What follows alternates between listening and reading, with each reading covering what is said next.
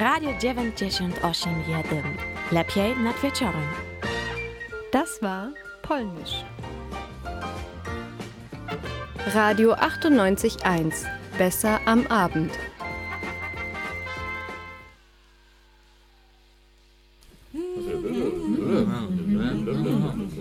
Vera am Abend.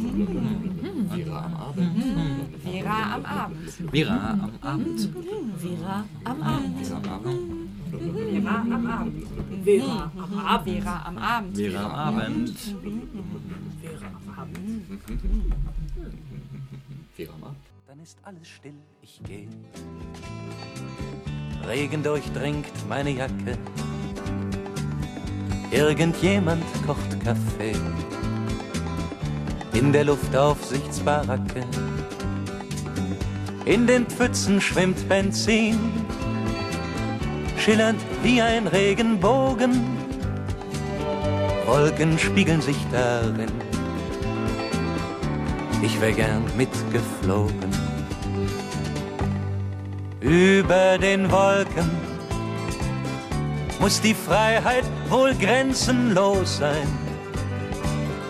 Alle Ängste, alle Sorgen, sagt man, blieben darunter verborgen und dann würde, was uns groß und wichtig erscheint, plötzlich nichtig und klein.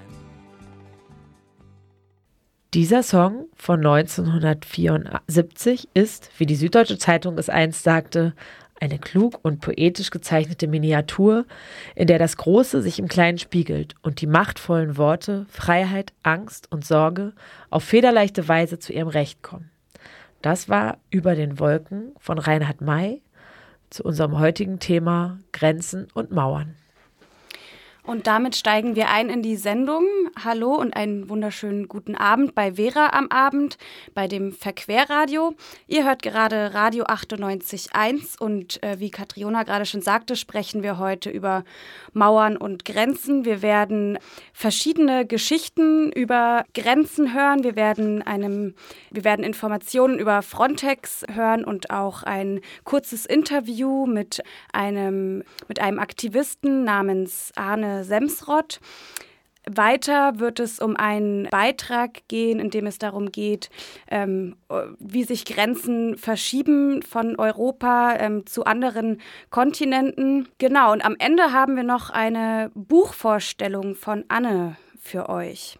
Ich gebe das Wort weiter. Wir starten mit den Grenzgeschichten, ähm, einer kleinen Presseschau zu Artikeln, die ich gefunden habe, die sich mit dem Thema Grenzzäunen, äh, Grenzzaun beschäftigen. Eine der wohl berühmtesten Grenzen ist die Grenze zwischen den USA und Mexiko. Donald Trump hatte das Wahlversprechen gegeben, die Grenze für sogenannte illegale, illegale Migration zu schließen, eine große Mauer zu bauen. Ähm, nach einer Kalkulation der US-Heimatschutzbehörde würden die Baukosten zur Schließung der Grenze durch Mauern und Zäune 21 Milliarden US-Dollar betragen. Einzelne Teile des Grenzzauns sind, schon, sind bereits gebaut. Am 7.9.2019 berichtet die FAZ, dass Trump sich eine Gegenfinanzierung der Haushaltslöcher, die durch den Grenzzaun entstehen, durch andere Staaten wünscht, wie zum Beispiel bei Bauprojekten auf amerikanischen Militärbasen in Deutschland. Was man wohl mit 21 Milliarden Dollar an Unterstützung für Menschen in Not alles machen könnte. 21.09.2019 Deutschland Radio Kultur berichtet über den sogenannten Friendship Park, in der Nähe von San Diego können die Menschen, die nicht die Möglichkeit zu einer Reise in das jeweils andere Land haben, sich treffen. An einigen Stellen kann man sich gut sehen, dort ist jede Berührung verboten. Andere Orte bieten die Möglichkeit zu einer Berührung mit dem Finger durch ein engmaschiges Gitter. Die Sicht ist dort weitestgehend versperrt. Warst du schon einmal in so einer Situation? 31.07.2019 Spiegel Online berichtet über ein Projekt des Architekturprofessors Ronald Reel und seiner Kollegin Virginia Sanfratello. Sie haben Wippen quer durch den Grenzzaun zwischen USA und Mexiko installiert. Menschen in Mexiko und in den USA können so miteinander in Kontakt kommen. Die Idee sei auch, deutlich zu machen, dass beide Länder miteinander verbunden sind. Das, was auf der einen Seite passiert, hat Auswirkungen auf die andere Seite. Wird so der Zynismus dieser Grenze klar? 30.08.2019. Die Tagesschau berichtet, dass, mindestens 150, dass es mindestens 150 Menschen gelungen ist, von Marokko in die spanische Exklave Ceuta zu kommen. 100 Menschen seien gescheitert. Was machen die Menschen, die scheitern?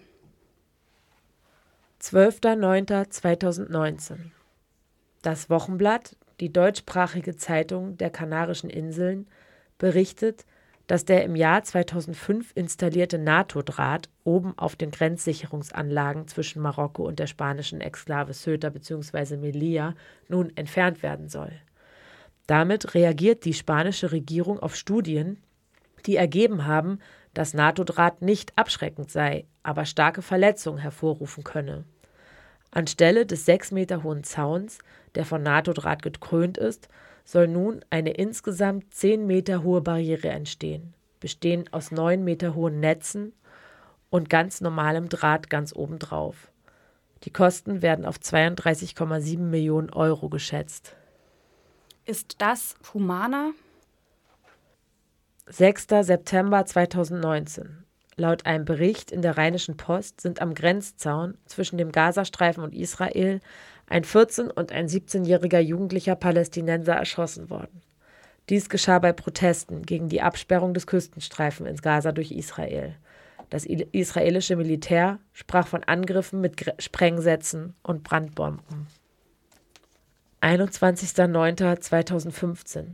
Der Stern berichtet, dass sich eine Berliner Firma dazu entschieden hat, kein NATO-Draht an Ungarn zu verkaufen, obwohl ihr damit ein Großauftrag entging. Ungarn möchte die eigene Grenze sichern und verhindern, dass Menschen auf der Flucht nach Ungarn kommen. Auch wenn die meisten dort nicht bleiben wollen. Der Firmenchef Talat Deger wird zitiert mit den Worten: NATO-Draht ist dafür da, kriminellen Taten vorzubeugen. Aber ich kann doch nicht einen Flüchtling, der nichts weiter hat als das, was er trägt, mit einem Kind auf dem Arm durch einen NATO-Draht laufen lassen. Den Zaun hat Ungarn dennoch gebaut und jetzt werden in Ungarn Menschen mit hohen Geldsummen und Gefängnis bestraft, die Menschen auf der Flucht helfen. Am 21.07.2019 widmete die MDR Zeitreise sich dem Thema Flucht aus der DDR über Ungarn. Denn am 27.06. 1989 durchtrennten der österreichische und der ungarische Außenminister den Grenzzaun. Über den Sommer bis zum Mauerfall verließen mehr als 30.000 DDR-Bürgerinnen mit großer Unterstützung die BRD über, äh, durch die BRD über diesen Weg die DDR und flohen nach Westdeutschland. Offiziell geöffnet hat Ungarn seine Grenzen zu Österreich am 10.09.1989. Die Presse ist in diesen Tagen voll von solchen und ähnlichen Geschichten im Zusammenhang mit Menschen, die aus der DDR fliehen. Menschen, die erfolgreich in den Westen geflohen ist. Wie haben sie es gemacht? Wer hat ihnen geholfen? Wie fühlten sie sich? Wie war die Ankunft? Menschen auf der Flucht.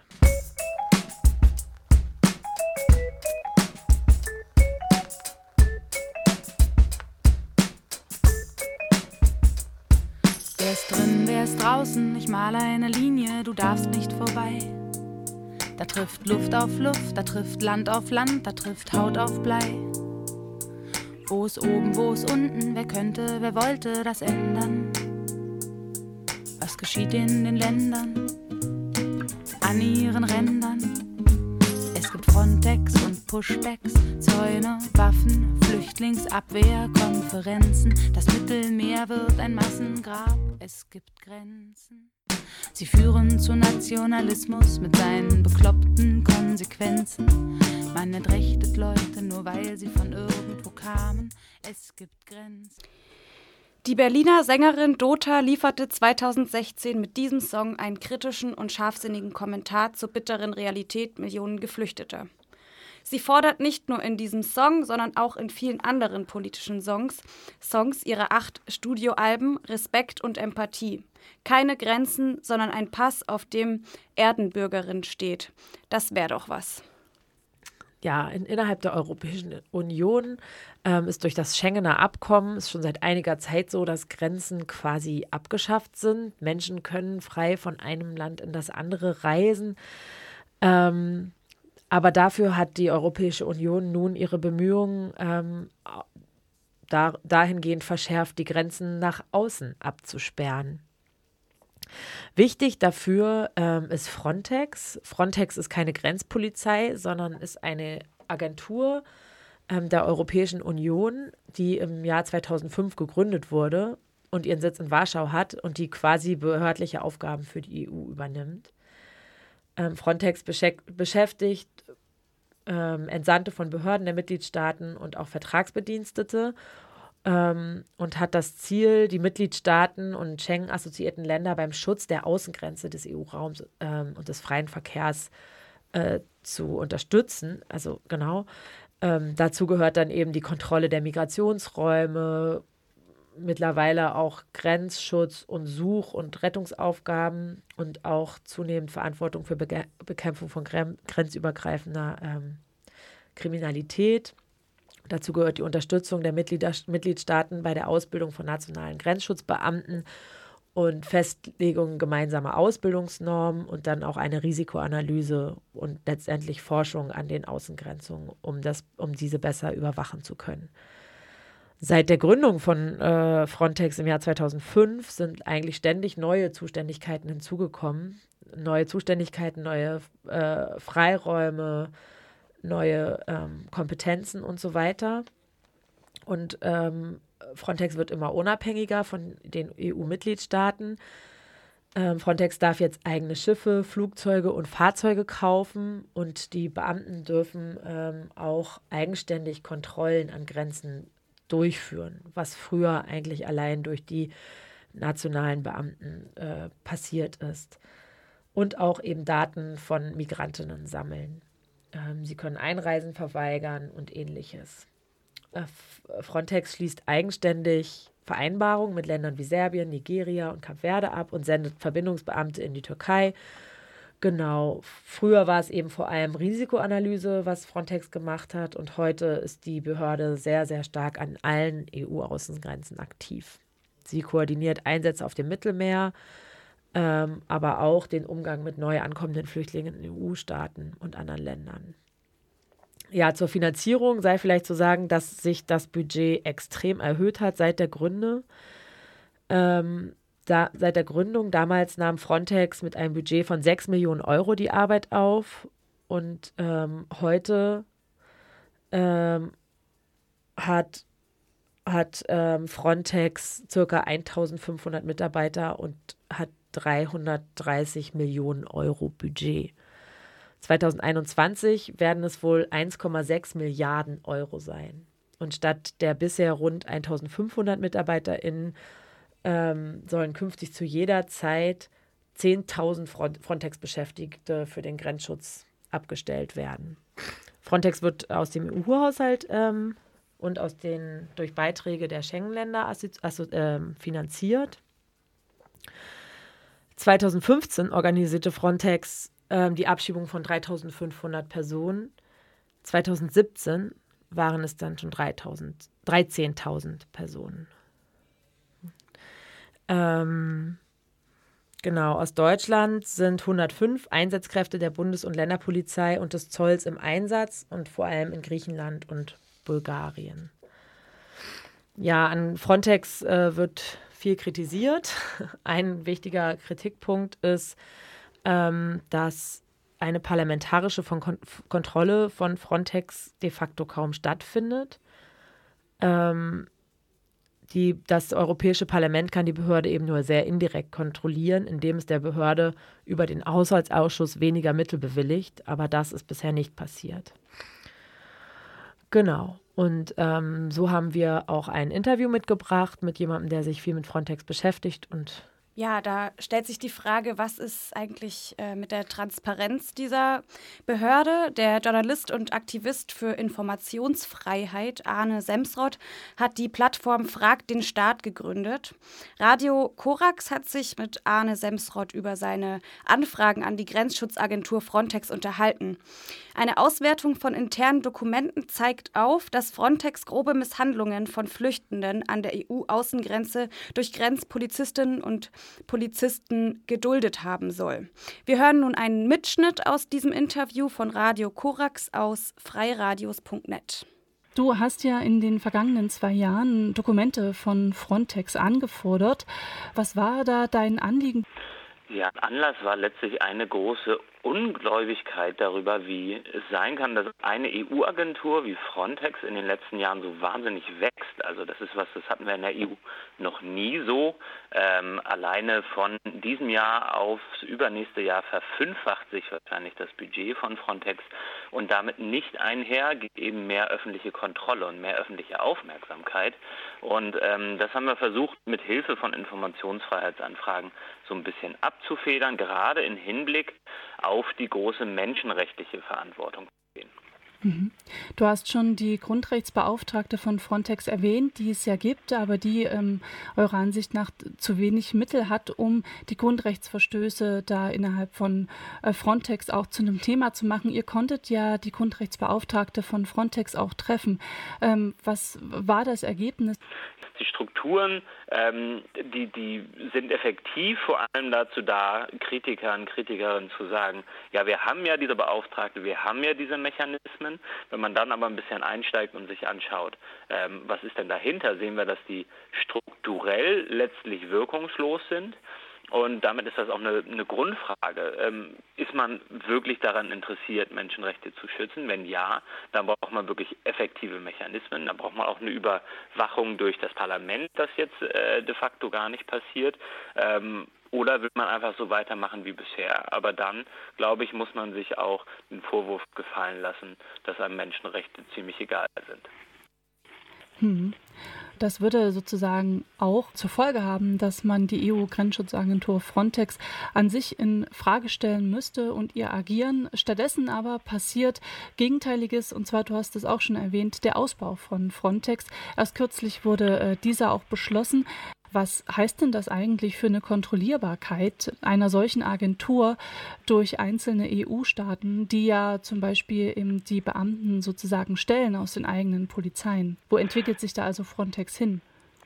Frontex soll sich zumindest nach ihrem Chef zu einer echten Grenzpolizei äh, weiterentwickeln und das bedeutet eben auch, dass sie in einem ja, sehr interessanten Raum, würde ich mal sagen, äh, sich bewegt, wo Geheimhaltung natürlich auch wahnsinnig wichtig ist. Wir sehen das im, in unseren Auskunftsanfragen und Klagen, dass gerade weil es um die Grenze geht und die Grenze ja so fast als heilig eingestuft wird, ähm, Frontex sich dann häufig darauf zurückzieht, dass sie geheim halten muss, was sie da tut, weil die öffentliche Sicherheit sonst gefährdet wäre.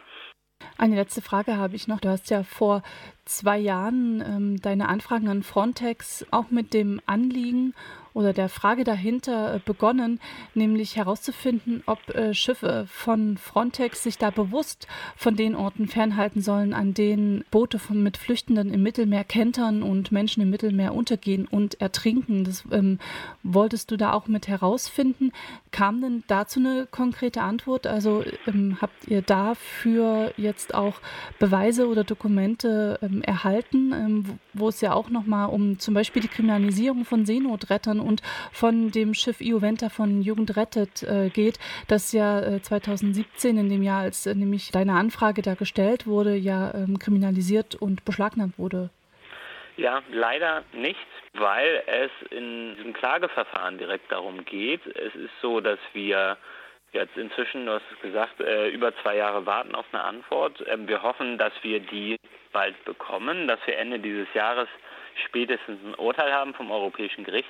Dann kann Frontex nochmal in Berufung gehen äh, vom Europäischen Gerichtshof, also in die letzte Instanz.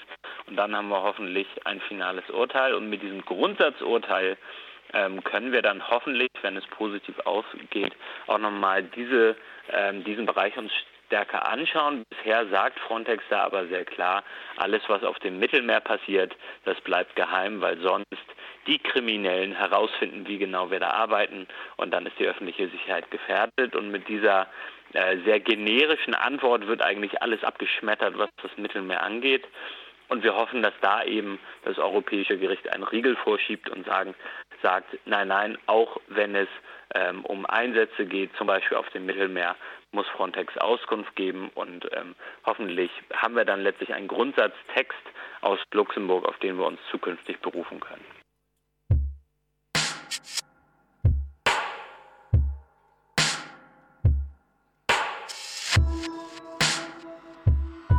Es geht jetzt los.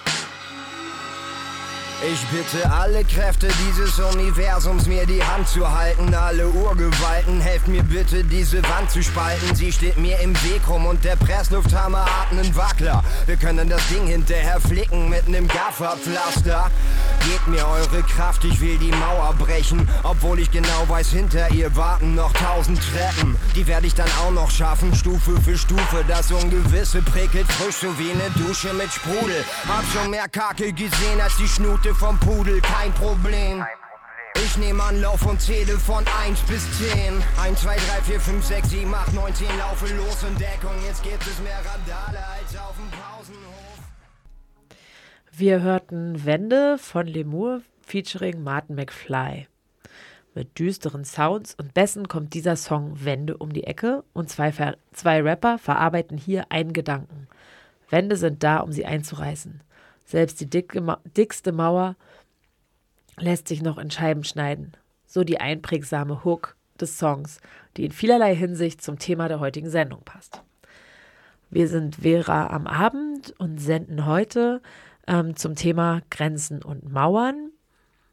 Vera ist das Radio von Verquer, darum Vera, und wir freuen uns, dass ihr heute ähm, vor den Radios sitzt. Unsere Redakteurin Nora hat sich in ihrer Recherche in der Vorbereitung auf diese Sendung ähm, ein wenig mit der Frage beschäftigt, warum eigentlich die Zahl geflüchteter Menschen, deren Ziel die Europäische Union ist, gesunken ist in letzter Zeit. Europa schottet sich weiter ab. Unsere Redakteurin Laura hat sich schon im Juli des letzten Jahres mit diesem Thema beschäftigt. Die EU-Grenzen weiten sich aus bis in verschiedene Staaten Afrikas und auch Asiens. Im Studiogespräch ging es um die Verschiebung von europäischen Grenzen in Drittstaaten, wie zum Beispiel dem Sudan oder Eritrea. Seither hat sich an der Situation für Flüchten, Flüchtende, die Grenzen überschreiten müssen, nicht viel geändert, auch wenn die Zahl der flüchtenden Personen gesunken sein soll.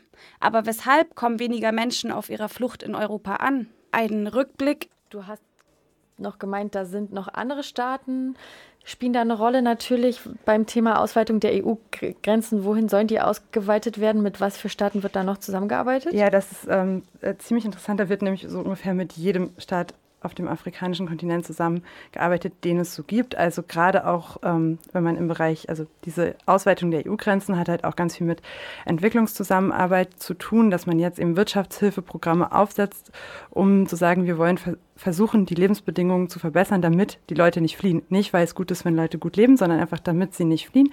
Und äh, da ähm, gab es halt immer so, ähm, dass mit bestimmten Staaten wie dem Sudan eben nicht zusammengearbeitet wurde, weil da sehr krass Menschenrechte, Menschenrechte verletzt wurden, dass man jetzt sagt, ja, da kann man auch ähm, gut Programme machen, wenn sich da die Lebensbedingungen verbessern, dann, ähm, dann kann man eben auch dort zusammenarbeiten, eben immer mit der Hoffnung, äh, dass, ja, dass man dahin dann später auch ähm, Menschen zurückschicken kann. Und das ist halt bewusst ausgewählt. Äh, das sind eben solche Länder wie der Sudan, weil es ein Haupttransitland für, für Geflüchtete ist. Ähm, genau. Was das heißt, in dem Fall zum Beispiel ist auch, dass das Land dann ähm, Waffen aus der EU bekommt, dass die Sicherheitskräfte ausgebildet werden, die diese ähm, Migrationspolitik, diese, ähm, diese Politik umsetzen, dass es eine dass der Staat eigentlich ähm, ja, diktatorisch regiert wird und ähm, auf einer Völkermord und einer rassistischen Ideologie ähm, basiert, der Staatschef per internationalem Haftbefehl gesucht wird. Sowas spielt dann eben nicht so eine große Rolle. Und was hat das denn mit Entwicklungszusammenarbeit zu tun oder mit auch mit dem Thema Wirtschaftsförderung? Du hast das kurz anklingen lassen, das hat ja wahrscheinlich einen engen Zusammenhang. Genau. Also erstmal Eritrea und Sudan ähm, liegen ja gar nicht am Mittelmeer, sondern sind viel weiter südlich. Das heißt, das sind Transitländer, in denen man eben schon versucht, mhm. Menschen von der Flucht oder von der Migration aufzuhalten. Und ja, Entwicklungszusammenarbeitsgelder sind ja eigentlich eben primär dafür da, Lebensbedingungen weltweit gleichwertig zu machen. Und im Moment ist es halt so, dass sie vor allem genutzt werden, um Migration abzuwehren. Das sind also eigentlich Migrationsabwehrgelder. Und es, also entwicklungspolitische Organisationen haben halt lange dafür gekämpft, dass diese Gelder erhöht wurden und sie wurden halt nie erhöht. Und jetzt, wo, wo damit eben ein politisches Ziel verfolgt wird, nämlich Menschen daran zu hindern, sich frei zu bewegen, da werden sie eben genutzt. Und die Frage ist eben auch, wie viel dieser Gelder ähm, tatsächlich für eine Verbesserung der Lebensbedingungen ausgegeben wird und was okay. dann in, so indirekt in irgendwelche Kontrollen und also das kann ja ganz viele verschiedene Formen annehmen, wie dann die Staaten aufgebaut werden, ob da die Polizei einfach unterstützt wird, was dann eben auch zur Migrationskontrolle führt. Die politische Situation im Sudan ist heute eine andere. Der ehemalige diktatorische Machthaber Omar al-Bashir wurde durch zivile Massenproteste und militärisches Eingreifen gestürzt. Eine Verfassungserklärung von Opposition und Militär wurde unterzeichnet. An der Art der Zusammenarbeit mit der Europäischen Union wird dieser Regierungswechsel voraussichtlich wenig ändern. Es geht weiterhin vor allem um die Finanzierung von Technologie, Ausbildung von Grenzpolizistinnen und Polizisten, folglich um Grenzen und Geflüchtetenabwehr. An einem anderen Beispiel wird dies dann nochmal deutlicher. Nigers Verteidigungsminister Mouitari Kala sagte Ende 2018 in einem Interview mit dem WDR, um die Wüste zu sichern, brauchen wir viele Mittel, über die ein Land wie Niger nicht immer verfügt. Wir brauchen Flugzeuge, Ausrüstung mit Spitzentechnologie, um diese Zonen zu überwachen. Und dank unserer Kooperation mit der EU und speziell mit Deutschland gelingt das wesentlich besser. Im weiteren Verlauf der WDR-Dokumentation Grenzen dicht, Europas Schutzwall in Afrika, werden Shafak Lagai, der damaligen WDR-Korrespondentin, mehrere Papiere gezeigt, in denen Anfragen nach Fahrzeugen und Satellitentelefonen für bessere Grenzsicherung bewilligt wurden. Außerdem ein Papier, in dem es um finanzielle Zuwendungen an das nigerianische Verteidigungsministerium in Millionenhöhe gehen soll. Der WDR fragte im Verteidigungsministerium in Berlin nach diesen Plänen. Detaillierte Angaben werden nicht bekannt gegeben, war die Antwort. Auch das jüngste Vorhaben Berlins, die polizeiliche Kooperation mit Riad wieder aufzunehmen, lassen den Anschein erwecken, dass es wichtiger sei, Migration einzudämmen und nicht Fluchtursachen zu bekämpfen. Von 2009 bis 2018 wurde Saudi-Arabien beim Trainieren der dortigen Grenzschutzpolizei und bei maritimer Überwachung von Berlin unterstützt. Die Unterstützung stoppte, nachdem der Journalist Jamal Khashoggi im Oktober 2018 im saudi-arabischen Konsulat in Istanbul getötet wurde. Jetzt, ein Jahr später, soll die Zusammenarbeit wieder aufgenommen werden. Die politische Lage in Saudi-Arabien hat sich seither nicht geändert. Menschenrechte im eigenen Land sowie in anderen Ländern, vor allem im Krieg gegen den Jemen, werden immer noch missachtet. Laut der Nichtregierungsorganisation ROC Reporter ohne Grenzen setzen, sitzen mindestens 30 Journalisten in saudi-arabischen Gefängnissen. Ein Sprecher des Bundesaußenministers Heiko Maas kommentierte das Vorhaben, die Kooperation mit Riad wieder aufzunehmen, so. Wir sind zu dem Ergebnis gekommen, dass wir grundsätzlich ein Interesse an dieser Mission haben.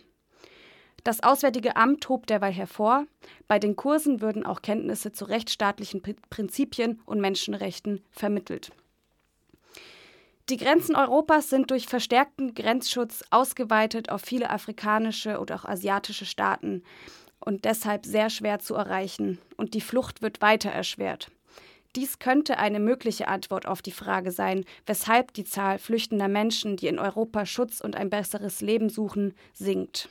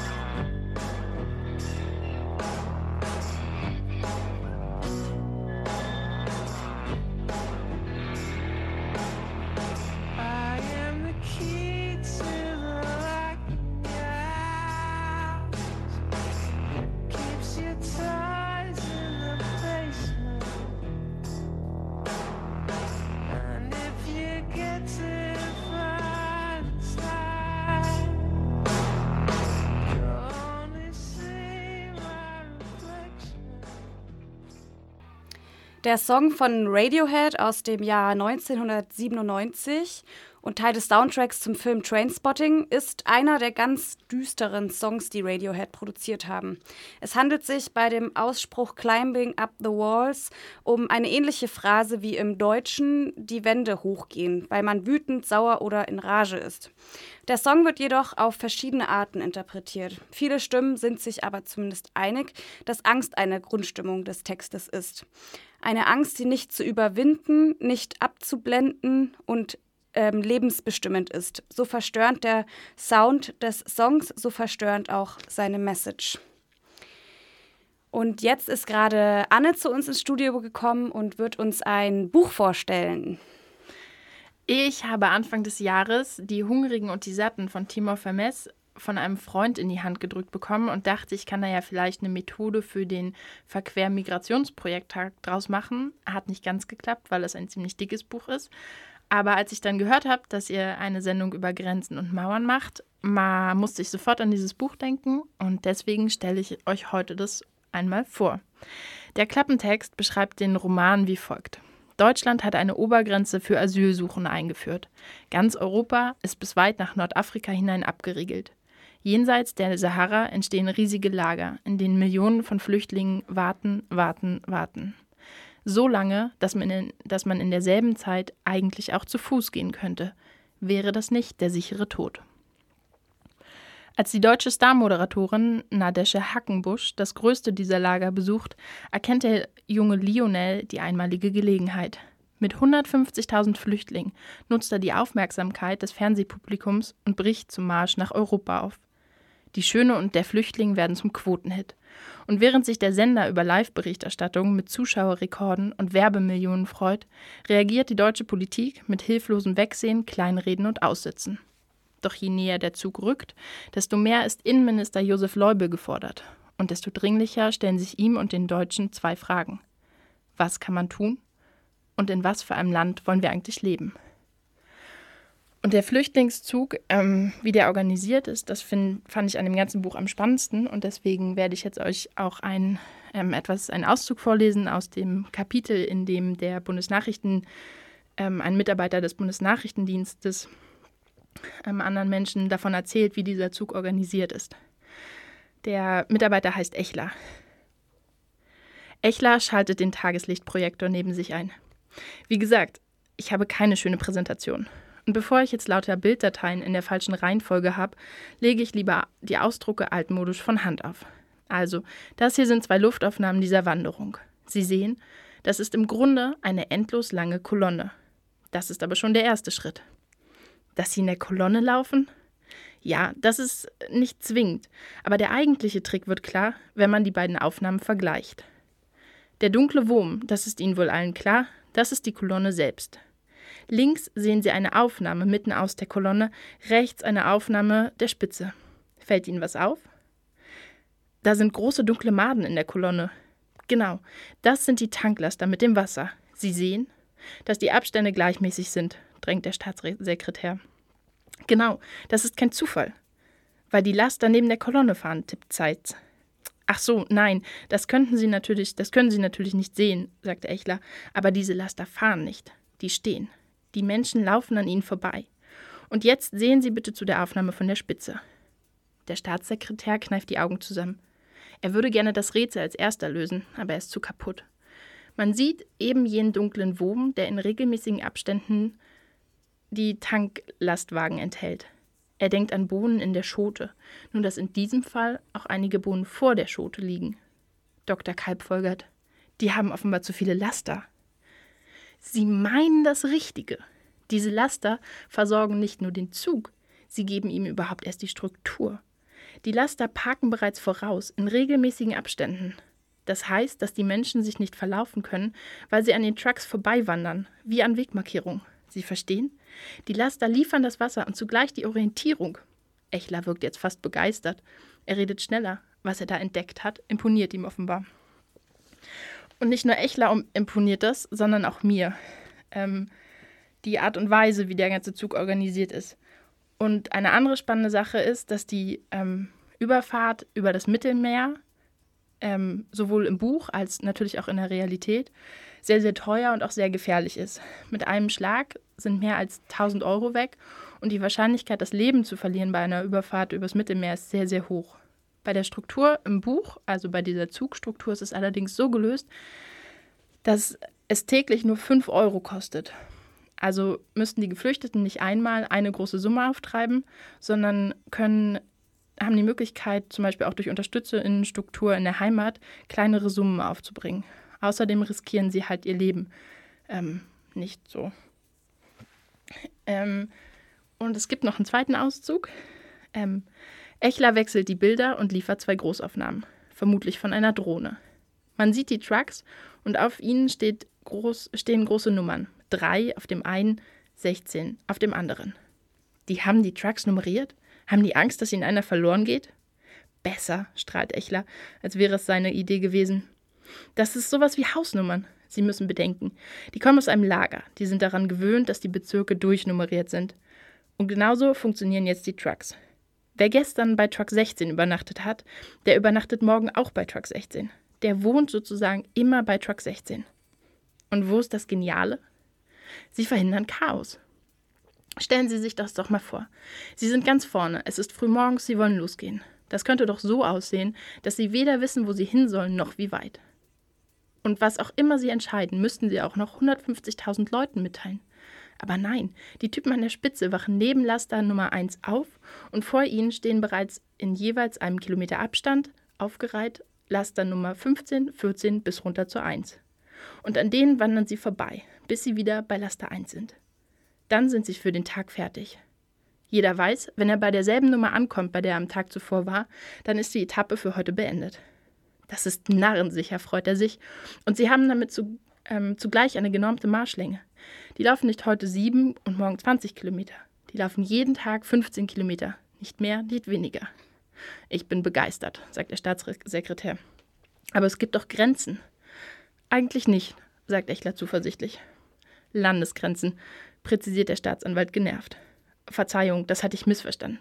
Das mit den Landesgrenzen ist simpel Bestechung. Es gibt da offenbar jemanden, der weiß, wen man bestechen muss. Aber trotzdem, protestiert Gödicke, es lässt doch einfach keiner 150.000 Leute ins Land. Also, erstens hängt das natürlich von der Summe ab, erklärt Echler entspannt, aber auch von den Leuten. Ich gebe Ihnen recht. Niemand würde 150.000 Soldaten ins Land lassen oder überhaupt 150.000 Bewaffnete. Aber den Fehler machen sie nicht. Das Gefährlichste, was die dabei haben, sind Taschenmesser. Nächster Punkt.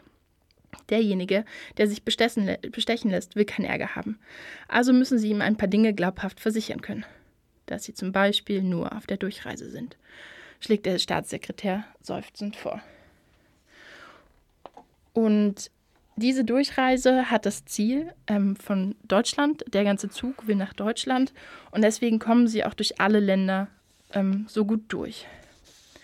Der Autor hat den Roman als Reaktion auf die Forderung geschrieben, ähm, die Grenzen zu schließen, als 2015, 2016 viele Geflüchtete nach Europa kamen. Und er wollte den Zug als Gedankenexperiment einmal durchspielen und, zu schauen, und so schauen, wie weit er kommt. Und wie vielleicht, äh, wie vielleicht schon bemerkt hat, ich bin sehr begeistert davon, wie weit er gekommen ist. Und auch im weiteren Verlauf des Buches finde ich die Entwicklung, die der Zug noch so nimmt, unheimlich ähm, interessant. Es, das Buch ist teilweise ähm, sehr unangenehm, weil es zeigt, wie, äh, wie Sachen verstrickt sind. Also dieser Zug wird medial begleitet und dann werden kranke Menschen müssen für Quoten herhalten. Ähm, das ist unangenehm, aber es ist andererseits klar, dass genau deswegen der Zug auch ungebremst laufen kann, weil halt das Fernsehen mit dabei ist und es so ausschlachtet. Ich fand das Buch sehr realistisch und mochte die Vielschichtigkeit und ähm, dass verschiedene Perspektiven beleuchtet werden. Also jedes Kapitel hat eine andere Hauptperson, aus dessen Perspektive es Sachen wieder erzählt. Ähm, es hat teilweise seine Längen, ähm, das Buch, aber an mindestens zwei Stellen habe ich, ähm, haben mich in dem Buch sehr, sehr mitgenommen, weil Krimis für mich manchmal zu spannend sind und ich dann statt zu schlafen, ich einfach aus Versehen immer weiter lese, habe ich mir angewöhnt, in solchen Situationen die letzte Seite des Buches ähm, anzugucken und zu lesen. Oder den letzten Satz zu lesen. Beim Krimi hoffe ich dann immer, dass ich den Täter kenne und entspannt weiterlesen kann.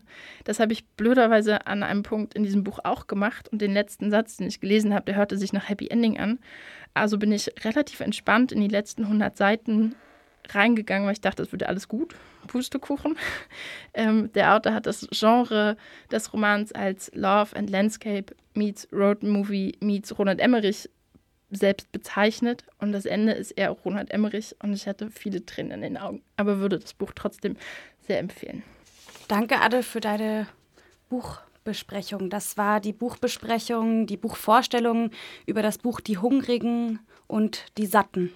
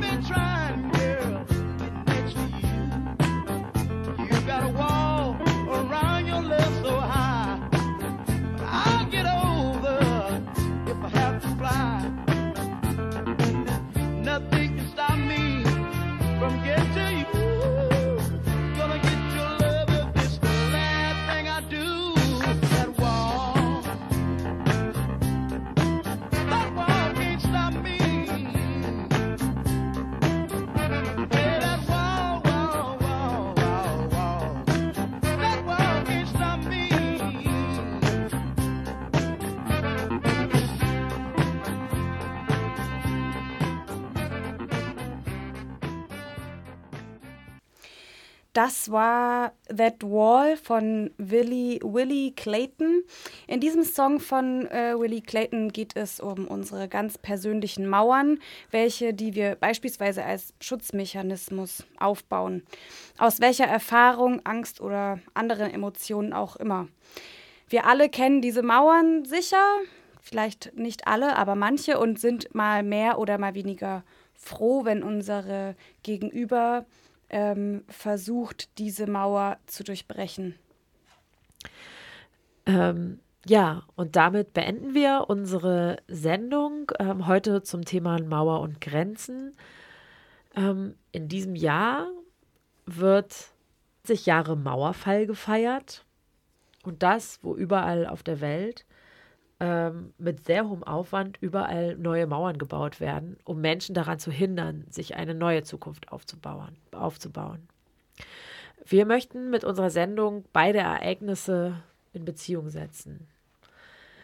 Ähm, und in zwei Wochen werden wir uns auch wieder mit diesem Thema Mauern und Grenzen beschäftigen. Dann sind wir allerdings nicht mehr hier bei Radio 98.1, denn das war heute unsere letzte Sendung ähm, bei Radio 98.1 und mit diesem Cliffhanger ähm, sagen wir, dass der zweite, die zweite Sendung zum, zu dem Thema Mauern und Grenzen in zwei Wochen läuft und zwar morgens um neun auf derselben Frequenz 98.1 beim NB Radiotreff. Wir wechseln die Uhrzeit. Wir möchten uns hiermit bedanken bei Radio 98.1 für die gute Zeit, die wir hatten, für die tollen Erfahrungen, die wir hier sammeln konnten im Radio, beim Radio machen für die Unterstützung, die wir erhalten haben, wenn wir hier Probleme mit der Technik oder andere Sachen hatten. Und ähm, freuen uns auch ganz doll darauf, weiter Radio zu machen, nur eben zu einer anderen Uhrzeit. Ähm, genau. Und für heute waren im Studio ähm, ich, Katriona Dannenberg. Und Nora. Genau, mit einem fetten Dankeschön und auf Wiedersehen beschäft äh, verabschieden wir uns nun mit unserem Standardsong, auch zum heutigen Thema der Sendung passend. Wir, wir hören Borders von MIA.